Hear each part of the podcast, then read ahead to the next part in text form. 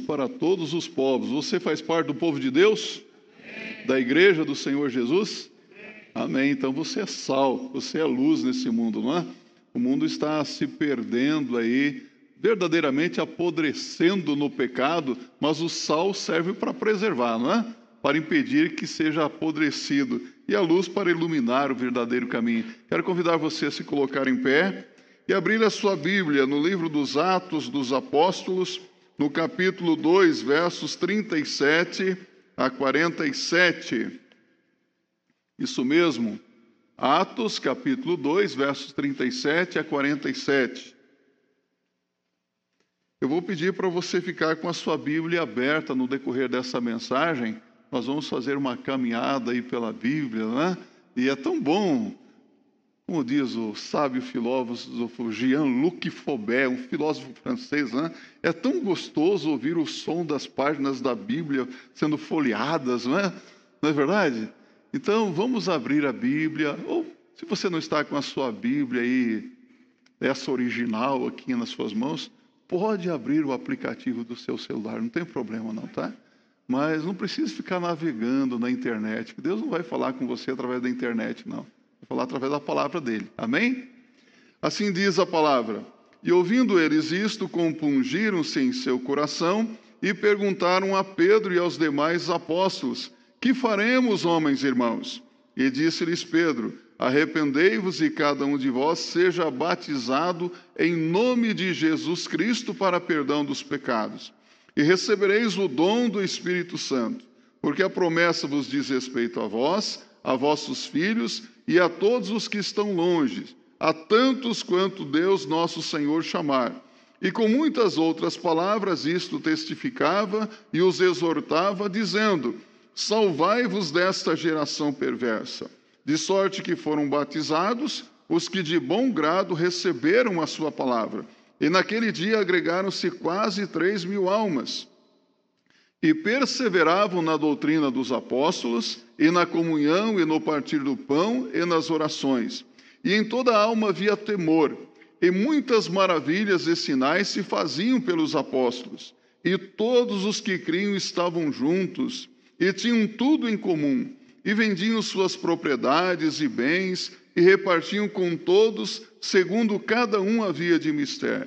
E perseverando unânimes todos os dias no templo, e partindo o pão em casa, comiam juntos com alegria e singeleza de coração, louvando a Deus e caindo na graça de todo o povo.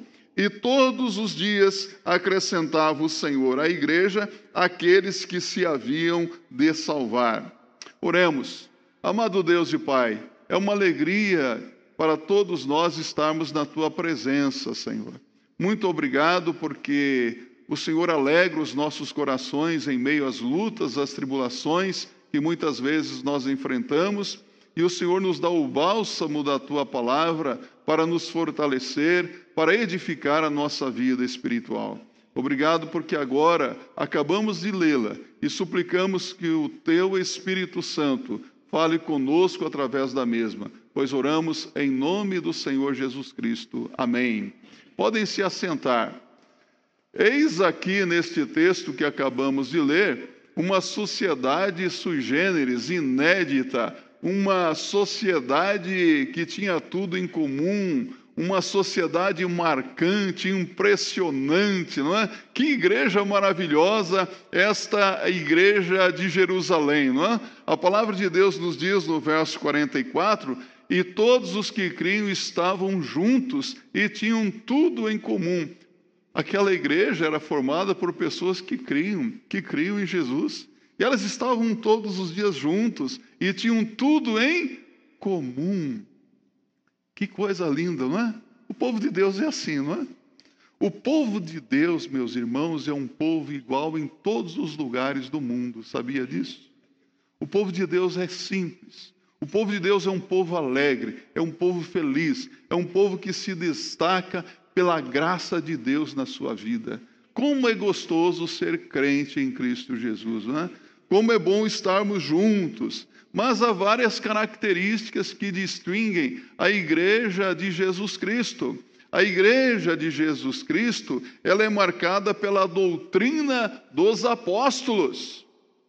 Não a doutrina de homens, não a doutrina de demônios, ensinos de demônios, é marcada pela comunhão dos apóstolos, pela presença marcante e influenciadora de nosso Senhor e Salvador Jesus Cristo, pela autoridade da palavra de Deus, a Bíblia, e que não precisa ser relida, reinterpretada, mas a Bíblia lida e ensinada como ela realmente é pela presença do Espírito Santo no meio do seu povo e a qualidade de seus membros. Ora, os membros do corpo de Cristo, entende-se que são pessoas regeneradas, pessoas que tiveram uma experiência com o Cristo ressurreto e vivo, ou seja, pessoas que tiveram as suas vidas mudadas porque tiveram uma experiência transformadora com Cristo.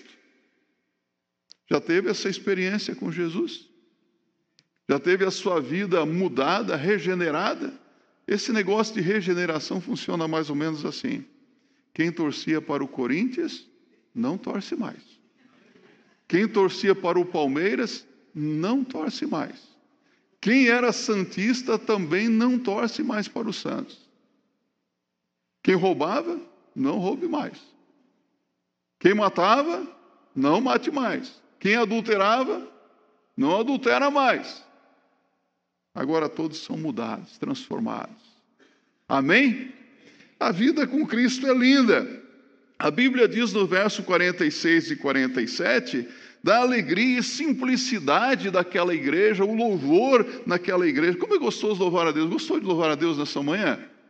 O pastor Rafael às vezes apresenta uns cânticos novos, diferentes aqui, não é? Falei, nossa, que coisa diferente aqui hoje, esse último que nós cantamos, mas é tão gostoso, não é? E a Bíblia diz assim: e perseverando unânimes todos os dias no templo, e partindo o pão em casa, comiam juntos com alegria e singeleza de coração, louvando a Deus e caindo na graça de todo o povo. E todos os dias acrescentava o Senhor à igreja aqueles que se haviam de salvar. A igreja de Jesus Cristo, meus irmãos, é uma igreja diferente, porque é uma igreja marcada pelo altruísmo. Você notou que esse povo aqui eh, tinha preocupação com o próximo e os mais abastados vendiam as suas propriedades para repartir com os mais necessitados? E tenho para mim que os mais pobres vendiam até os móveis de suas casas para ajudar aqueles que precisavam. Era uma igreja que se preocupava com o seu próximo, que se preocupava com os seus irmãos em Cristo. Mas a igreja original é, é uma igreja diferente. Mas antes de Cristo, a palavra grega eclesia, que traduzida para a língua portuguesa significa igreja, tinha um sentido completamente diferente do que tem para nós hoje. Antes de Cristo, eclesia era a convocação solene através é, de trombeta dos cidadãos de um Estado livre para tratar de um assunto importante fora dos muros da cidade. Então havia uma assembleia, uma congregação para discutir assuntos importantes da cidade. O interessante é que o escrivão da cidade de Éfeso recomendou a Demétrio e seus companheiros que estavam ali muito perturbados, incomodados com a pregação dos apóstolos, porque eles sentiam que a popularidade da deusa Diana dos Efésios estava sendo ameaçada com a pregação do evangelho. E houve um tumulto na cidade de Éfeso. E Demétrio, então, recebe a recomendação do escrivão da cidade para que, se eles não estivessem satisfeitos com a decisão, então levassem o assunto para a eclesia, ou seja, para a assembleia da, da, da cidade, para que se discutisse o assunto. Ele diz em Atos 19, no verso 39: E se em alguma outra coisa demandais, averiguar-se-á em legítima assembleia. E a palavra que usa aqui, eclesia. Já entre os hebreus, eclesia significava a convocação do povo de Israel no deserto perante o tabernáculo de Deus. E essa convocação era feita ao toque de uma trombeta de prata. O povo era convocado a, com, a comparecer diante do tabernáculo de Deus no deserto. Conforme Atos dos Apóstolos 7,38, Estevão, no seu discurso, ele diz que Jesus Cristo esteve presente naquela eclesia naquela assembleia que foi realizada no tabernáculo. Meus irmãos, Jesus tomou essa palavra já existente e deu um novo sentido. Em Mateus 16, 18, Jesus diz assim: Edificarei a minha eclesia, a minha igreja, e as portas do inferno não prevalecerão contra ela. Vamos dizer juntos? Edificarei a minha igreja e as portas do inferno não prevalecerão contra ela. A igreja de Jesus Cristo, meus irmãos, ela é uma igreja diferente. O Novo Testamento apresenta dezenas de igrejas que são diferentes umas das outras eh, devido aos costumes, a cultura de seus membros, mas todas as igrejas que aparecem no Novo Testamento, elas possuem as características fundamentais necessárias para que sejam reconhecidas como uma igreja do Senhor Jesus Cristo. A igreja de Jesus Cristo se distingue, meus irmãos. É interessante que hoje nós vemos também uma quantidade expressivas de igrejas, não é mesmo? Até mesmo igrejas batistas. Você sai desta igreja e vai visitar uma outra igreja, uma outra igreja batista da mesma denominação, você não percebe a diferença? Hoje nós temos igrejas diferentes. Nós temos igrejas batistas, temos igrejas de várias denominações, e isso tem a ver com usos e costumes, às vezes, da igreja local, com a cultura de seus membros, mas para ser igreja de verdade, igreja de Cristo, ela precisa ter algumas características apresentadas na palavra de Deus. Por todos os motivos, a igreja de Jerusalém pode ser considerada como a igreja original. Qual é o modelo de igreja que nós seguimos? Você sabe? Porque hoje você vai fazer uma visita em determinada igreja e você ouve assim: aqui nós seguimos um modelo de igreja com propósito. Aqui nós seguimos um modelo de igreja em células. Aqui nós seguimos um modelo de igreja G12. Aqui nós seguimos um modelo de igreja em pequenos grupos ou com pequenos grupos. Aqui nós seguimos este ou aquele modelo. Pergunto para você: você sabe qual é o modelo de igreja que nós seguimos aqui? Tem ideia? Porque nós não queremos, meus irmãos, e cremos que não é da vontade de Deus, que sejamos cópia de papel carbono de nenhuma outra igreja. Aliás, cópia de papel carbono denuncia a minha idade, não denuncia? Nós não podemos ser cópia de papel carbono de ninguém. O modelo de igreja ideal é o modelo da igreja original, conforme lemos no livro de Atos dos Apóstolos, no capítulo 2. Original na sua formação. A Bíblia diz: E ouvindo eles isto, compungiram-se em seu coração e perguntaram: Que faremos, homens irmãos? Olha essa pergunta marcante.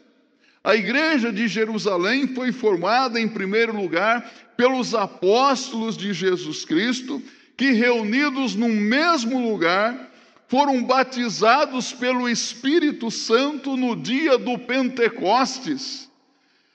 Ali estava presente uma multidão de pessoas, a Bíblia diz que eram ah, pessoas que estão de, de todas as nações debaixo do céu. Então haviam pessoas de todos os lugares do mundo da época. Estavam ali naquele dia. E ouvindo a, a pregação, eles foram impelidos pelo Espírito Santo de Deus a tomar uma decisão, porque o apóstolo Pedro, quando toma a palavra, ele prega um sermão poderoso, chamando aquela multidão à responsabilidade pela crucificação de nosso Senhor e Salvador Jesus Cristo. E aquela multidão de pessoas, naquele dia, entendeu que a responsabilidade pela morte de Jesus não era dos judeus, nem tampouco dos romanos, mas de todos os pecadores. Todos aqueles que são pecadores crucificaram, mataram o Senhor Jesus Cristo. Você e eu somos responsáveis pela morte de Jesus Cristo. Pedro disse: nós matamos aquele, o Senhor, a quem o Deus fez o Cristo. Nós matamos Jesus. E aquela multidão entendeu perfeitamente a sua responsabilidade e fez essa pergunta: que faremos, varões e irmãos? Que atitude tomaremos? Aquela multidão foi compungida em seu coração e a Bíblia diz, eu quero que você abra a sua Bíblia comigo, Aqui no Atos 2 que lemos, versos 37 a 41, ele diz: E ouvindo eles isto, compungiram-se em seu coração e perguntaram a Pedro e aos demais apóstolos: Que faremos, homens e irmãos? E disse-lhes Pedro: Arrependei-vos e cada um de vós seja batizado em nome de Jesus Cristo para perdão dos pecados, e recebereis o dom do Espírito Santo porque a promessa vos diz respeito a vós, a vossos filhos e a todos os que estão longe, a tantos quantos Deus nosso Senhor chamar. E com muitas outras palavras, isto testificavas e os exortava, dizendo: Salvai-vos desta geração perversa, de sorte que foram batizados os que de bom grado receberam a sua palavra. E naquele dia agregaram-se quase três mil almas cerca de 3 mil almas, 3 mil pessoas converteram-se a Cristo naquele dia, agregaram-se à igreja. Sabe, é importante observarmos algumas coisas aqui que fazem da igreja de Jerusalém a igreja original. Na igreja de Jerusalém estavam presentes os apóstolos que acompanharam pessoalmente o Senhor Jesus Cristo, ouviram de seus próprios lábios os seus ensinamentos e presenciaram com seus próprios olhos os milagres feitos por nosso Senhor e Salvador Jesus Cristo. Na igreja de Jerusalém estavam aqueles que presenciaram o Cristo ressurreto e vivo. Era uma igreja que tinha sido impactada realmente pela presença do Senhor Jesus Cristo. Estava presente a multidão de quase 3 mil pessoas que se agregaram à igreja no mesmo dia e presenciou pessoalmente os sinais que marcaram a vinda do Espírito Santo para habitar na igreja por quanto tempo? Para sempre. Eles presenciaram tudo aquilo. Eles foram impactados. Sabe, a igreja de Jerusalém era uma igreja cosmopolita em sua formação, porque ela era composta de pessoas vindas de todos os lugares do mundo, de todas as raças. Era uma igreja como a nossa, heterogênea, não é? Aqui tem gente de todo tipo, não é? Se eu perguntar aqui, quem é aqui do Nordeste? Levante a mão. Ô, gente. Quem é do Centro-Oeste? Quem é do Sudeste? E assim vai, não é? De todas as partes do Estado, não é? Do, do, do, do Brasil. Mas há pessoas aqui de fora. Quem é do Haiti? Oh, quem é do Paraguai? Tem gente aqui. Quem veio do Japão? Quem veio da Coreia? e gente de todos os tipos.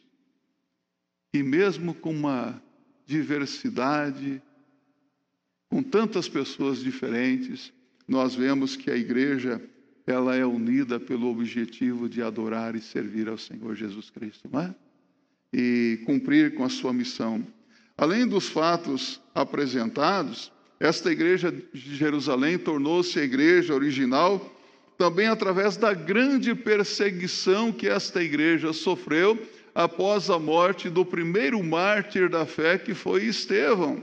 É interessante que Atos 8, verso 1, abra agora sua Bíblia em Atos 8, verso 1 e o verso 4. A Bíblia diz assim: E também Saulo consentiu na morte dele, e fez-se naquele dia uma grande perseguição contra a igreja que estava em Jerusalém. E todos foram dispersos pelas terras da Judéia e de Samaria, exceto os apóstolos. E também o verso 4: Mas os que andavam dispersos iam por toda parte anunciando a palavra. Veja o que acontece aqui. Estevão, diácono da igreja primitiva, naquele dia pregou com ousadia a palavra de Deus, e a Bíblia diz que ele era um homem cheio do Espírito Santo de Deus. Ele pregou um sermão poderoso e estava ali presenciando todo o acontecimento e consentiu na morte de Estevão um homem chamado Saulo de Tarso, que mais tarde tornou-se Paulo, apóstolo dos gentios. Ele era incrédulo aqui. Estevão pregou um sermão poderoso, cheio do Espírito Santo, e o que aconteceu com ele? Foi apedrejado. Primeiro mártir da fé. Pregou um sermão poderoso, e alguém disse que recebeu cerca de 3 mil pedradas. Pedro pregou um sermão cheio do Espírito Santo, o que aconteceu? 3 mil almas se converteram. Aí você fala: Meu Deus, será que Estevão realmente estava cheio do Espírito Santo? Estava. Testemunhou com ousadia, meus irmãos. E Deus tem planos e épocas para todas as coisas, não é mesmo? Às vezes nós falamos de Jesus, nós pregamos e parece que as pessoas não querem ouvir. As pessoas até mesmo nos perseguem, nos maltratam e, se pudessem, nos matariam porque falamos de Jesus. Odeiam aqueles que falam da palavra de Deus. E a Bíblia diz que naquele dia, dentre a multidão, estava Saulo de Tarso. E quando ouviu que Estevão dissera, consentiu na morte dele. O que aconteceu com Saulo mais tarde? ele tem um encontro com Jesus, um encontro transformador no caminho de Damasco. Caiu do cavalo, ficou cego. E lá vai Ananias, por ordem de Deus, orar por Saulo. Caem as escamas dos seus olhos. E ele se torna Paulo, apóstolo dos gentios. Organizou várias igrejas de Jesus. E as cartas de Paulo estão em nossas mãos aí, não estão? Então a palavra de Deus, meus irmãos, era pregada com ousadia por aquela igreja, mas era uma igreja que, como as igrejas de hoje, sofreu muita perseguição. Sofremos ou não perseguição hoje? Ah, mas é uma perseguição que nós sofremos hoje é leve, não é, não é verdade? Mas no ano 70 da nossa era cumpriu-se a profecia de Jesus acerca de Jerusalém. Jesus disse: Ai de ti, Jerusalém, que matas os profetas, sobre ti não ficará pedra sobre pedra. E no ano 70 da nossa era, o general romano Titus Flávios Vespasiano se apoderou de Jerusalém, ele destruiu o templo de Salomão, arrasou completamente a cidade, não ficando ali pedra sobre pedra, cumprindo-se a profecia do Senhor Jesus Cristo. E o que aconteceu com os cristãos que ali estavam? Eles já haviam sido dispersos com a perseguição que foi iniciada com a morte de Estevão, mas havia um remanescente ali. E esse remanescente da igreja de Jerusalém foi destruído. A igreja de Jerusalém foi destruída tudo acabou. Mas aquela igreja que se espalhou após a perseguição iniciada com a morte de Estevão, às vezes você vê assim, ah, ah mas por que tudo isso? Você já ouviu o povo dizendo assim: há males que vêm para o bem? Bendita a perseguição iniciada após a morte de Estevão, não é? Porque os crentes saíram de Jerusalém e eles começaram, eles fugiram de Jerusalém por causa da perseguição, foi a diáspora chamada, né? E eles começaram a espalhar a semente santa do Evangelho por todos os cantos que eles iam. Eles só tinham um assunto, o assunto deles era Cristo. Eles saíram por causa da perseguição, mas não deixavam de falar do amor de Jesus. E aquela semente frutificou, e se espalhou por toda a face da terra. E a igreja original de Jerusalém desapareceu sim, mas a igreja de Jesus Cristo se espalhou por todo o canto que havia. Tanto é que quando eles chegaram em Antioquia, disseram: Estes que têm alvoroçado o mundo chegaram também até nós. E eles foram chamados de cristãos, que significa o quê? Pequenos cristos. Vejam como que eles se parecem com Jesus Cristo. Que igreja linda, não é? A igreja que foi impactada pela presença do Senhor Jesus Cristo na sua formação é a igreja original. Sabe, a igreja de Jerusalém também é considerado original na sua união. A Bíblia diz no verso 42: E perseverando na doutrina dos apóstolos, e na comunhão, e no partir do pão, e nas orações. Uma igreja original na sua união. Perseverando na doutrina dos apóstolos. Eles estudavam a palavra, meus irmãos. Eles ouviam atentamente o, o que lhes eram ensinados. E não somente ouviam, eles colocavam em prática na sua vida. Porque, meus irmãos, nós temos batido muito na tecla hoje em dia que nós estamos vivendo uma época tão esquisita, não é? De pessoas que se dizem cristãos e que ouvem a palavra de Deus, são bons ouvintes ou ouvidores da palavra, mas que não põem por prática o que ouvem. Precisamos estar atentos às doutrinas da palavra de Deus, não quebrar as doutrinas, seguir os princípios, obedecer à palavra do Senhor em tudo.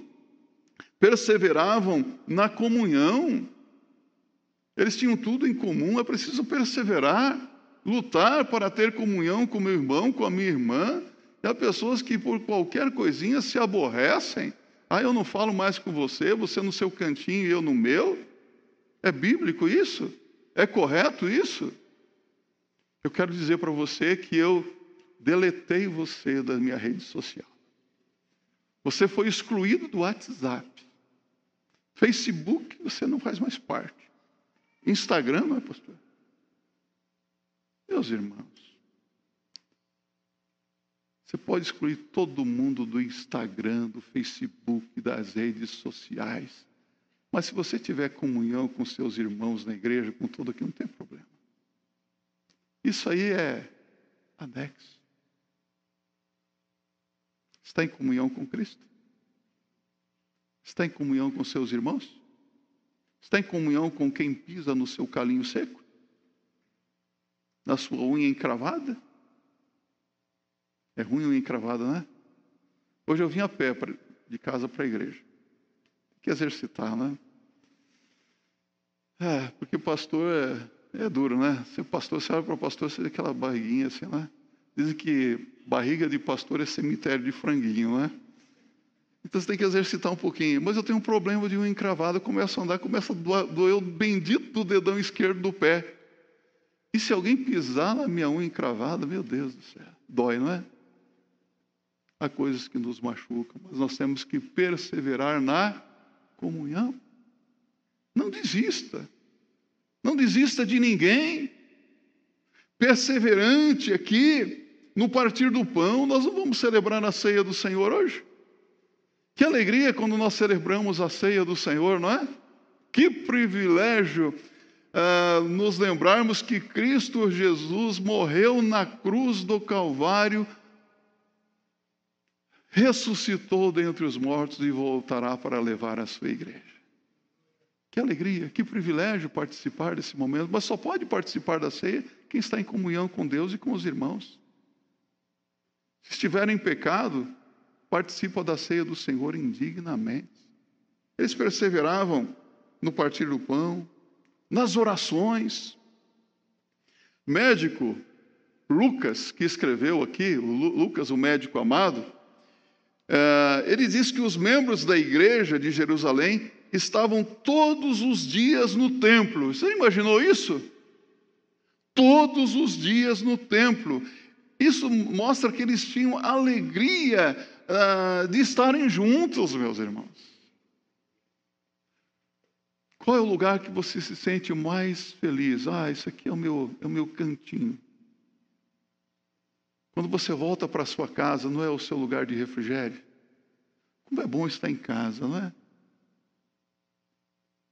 A igreja não é a casa do Senhor?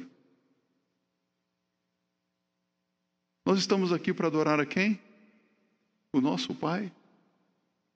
Devemos sentir a alegria de estar na presença de Deus também. E alguns vêm com tanta dificuldade, uma vez por semana na igreja, né? Parece que se esqueceram do que diz o salmista. O que é que diz mesmo o Salmo 122, 1? Me ajudem lá. Alegrei-me quando me disseram, vamos à casa do Senhor. Vejo a hora de chegar o domingo para estar com os irmãos aqui. É gostoso estar aqui na casa de Deus, né? louvando ao Senhor juntos.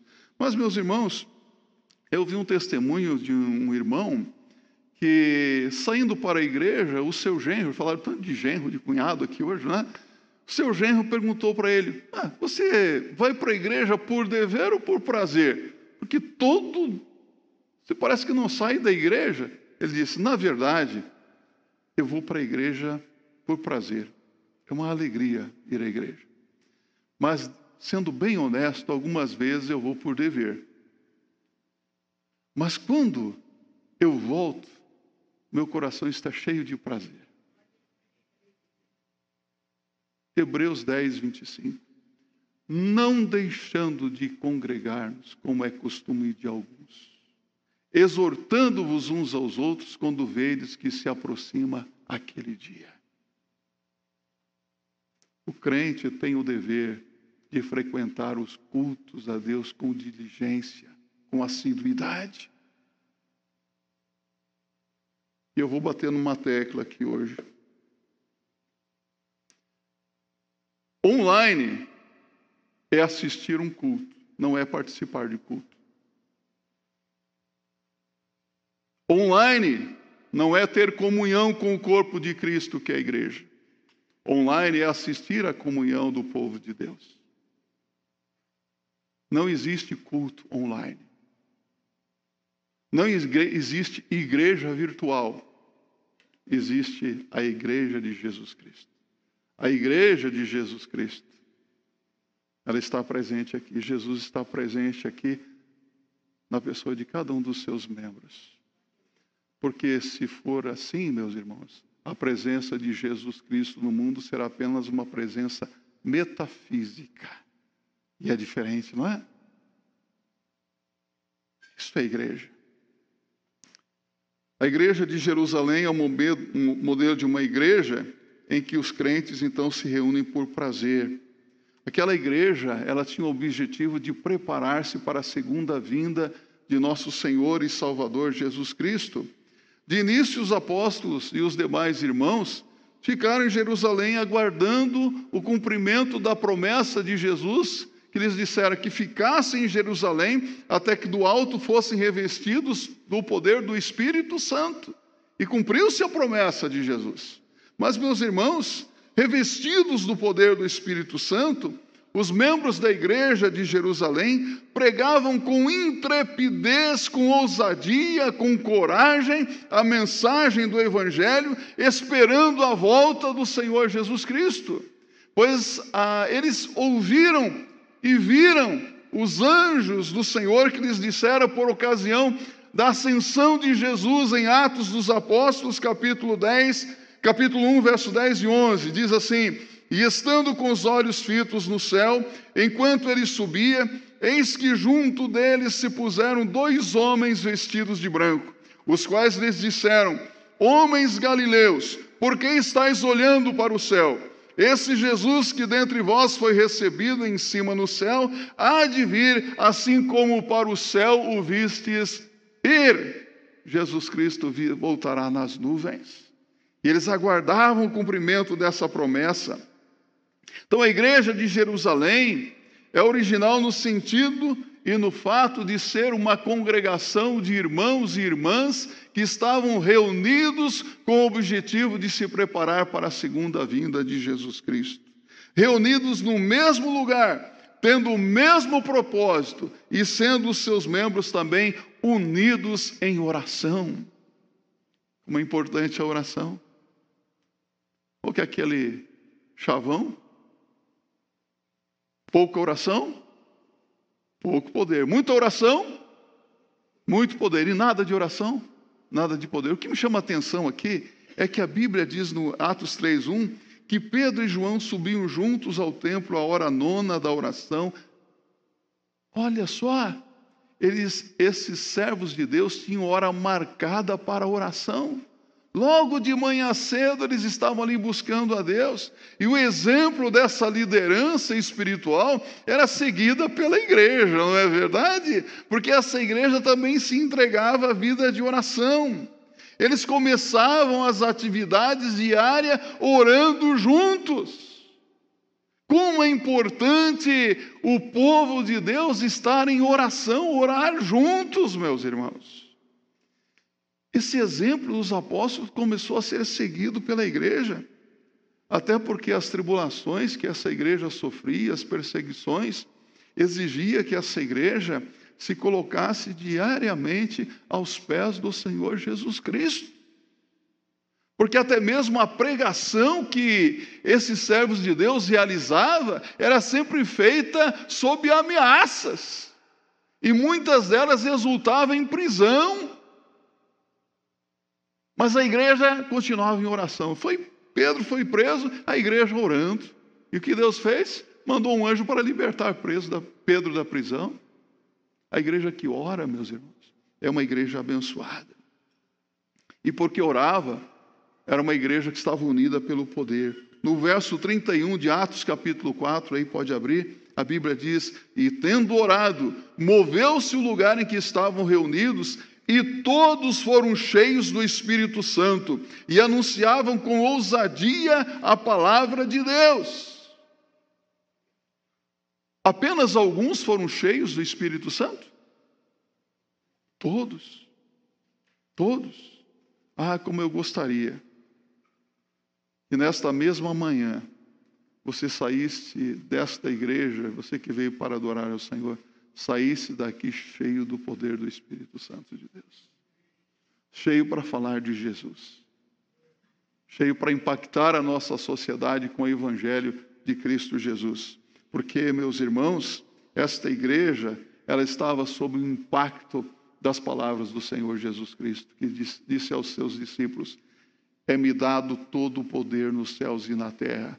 Portanto, ide, fazei discípulos de todas as nações, batizando-os em nome do Pai, do Filho e do Espírito Santo, ensinando-os a guardar todas as coisas que eu vos tenho ordenado, e eis que estou convosco todos os dias até a consumação dos séculos. Mateus 28, 18 a 20.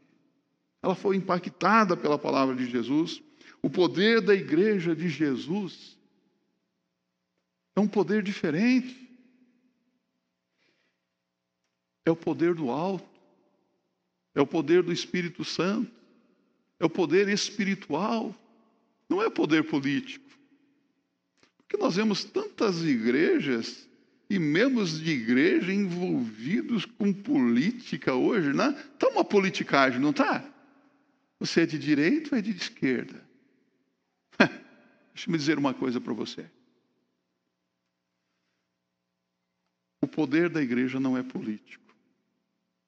A igreja de Jesus pelo menos os batistas têm o princípio de separação de igreja e Estado.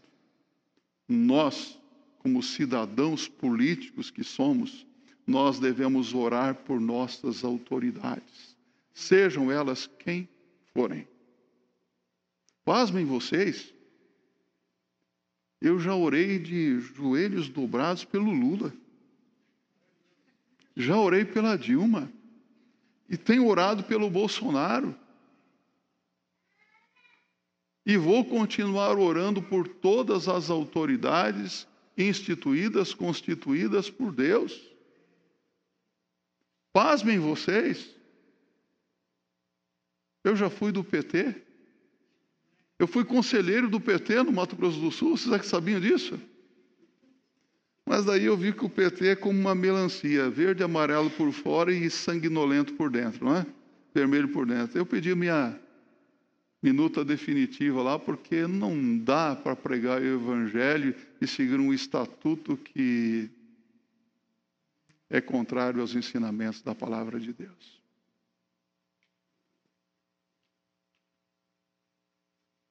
A igreja não se mete em política a igreja prega o Evangelho. O poder da igreja é um poder espiritual. A igreja não precisa ficar demonstrando força através de manifestações. Através. Porque tem crente que gosta de manifestações, não é? Ah, eu vou agora pegar a bandeirinha verde e amarelo, sair na rua. Tá, Bolsonaro, Bolsonaro. Fora STF. Ore por esses malucos, meus irmãos.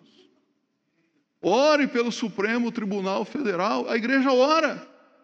A igreja não precisa também fazer marcha para Jesus. Jesus não precisa de marcha.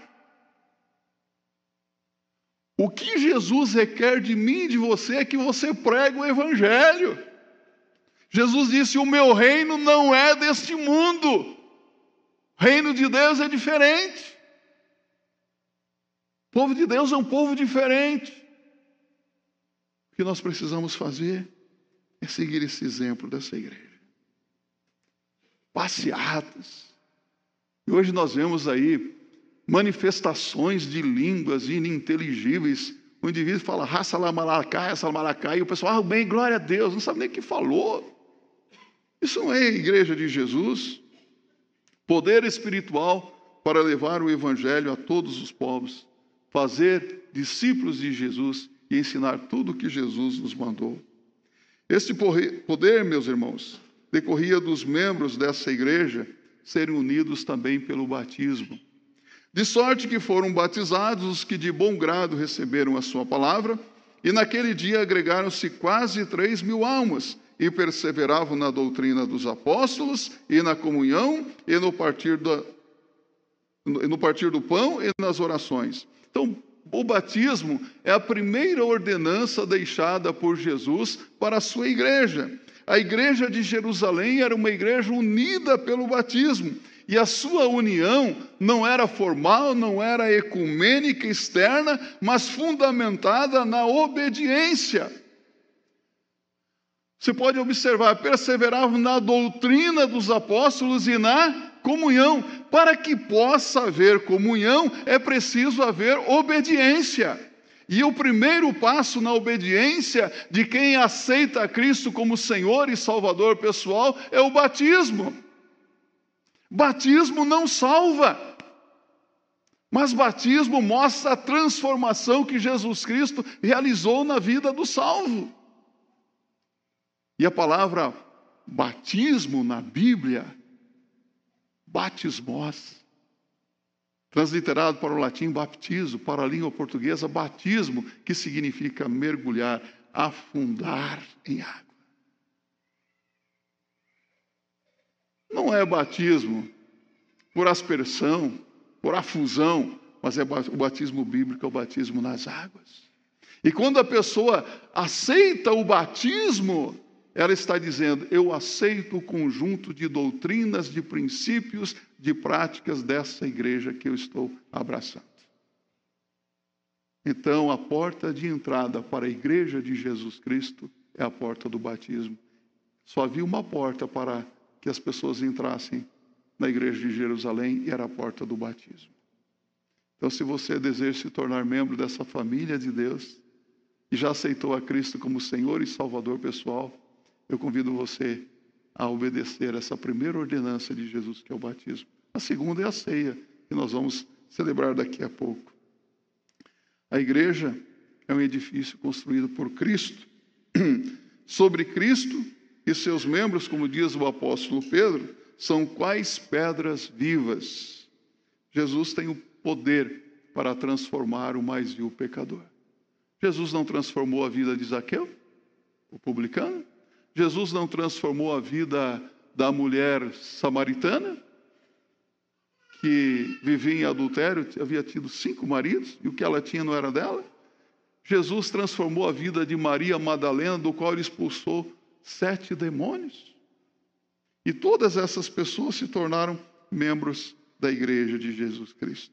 Então, o, batismo não tem poder para realizar essa transformação, mas evidencia a transformação que Jesus Cristo fez na vida da pessoa. Então, por todos estes motivos, a igreja de Jerusalém, nós entendemos ser a igreja original. Agora, como eu sou um pastor que gosta de perguntar, quem não pergunta nunca vai saber, não é? Será que a minha igreja é uma cópia da igreja original? Ou será que somos uma cópia irreconhecível, esmaecida? Somos uma cópia da igreja de, original, a igreja de Jerusalém? Ou será que uma, uma cópia rasurada pela inclusão de novos ensinos? Está na moda os novos ensinos hoje, não é? Novos ensinos para satisfazer costumes ou interesses humanos. Somos ou não somos a igreja de Jesus Cristo? Que essas características fundamentais sejam vistas nesta igreja. Se você diz, eu sou desta igreja, você é desta igreja? Que às vezes me deparo com alguns que dizem, ah, eu sou da igreja batista do Brooklyn. Eu não conheço você. Ah, eu vou lá todo domingo, pastor. Ah, legal. Eu sou da igreja. Eu sou da igreja a partir do momento que eu obedeço, que eu realmente estou integrado à igreja, obedecendo ao primeiro passo da entrada na igreja, que é o batismo. Amém? Deus abençoe você, para que possamos ser uma igreja que realmente vive a comunhão de Cristo no nosso meio, para a glória do seu santo nome.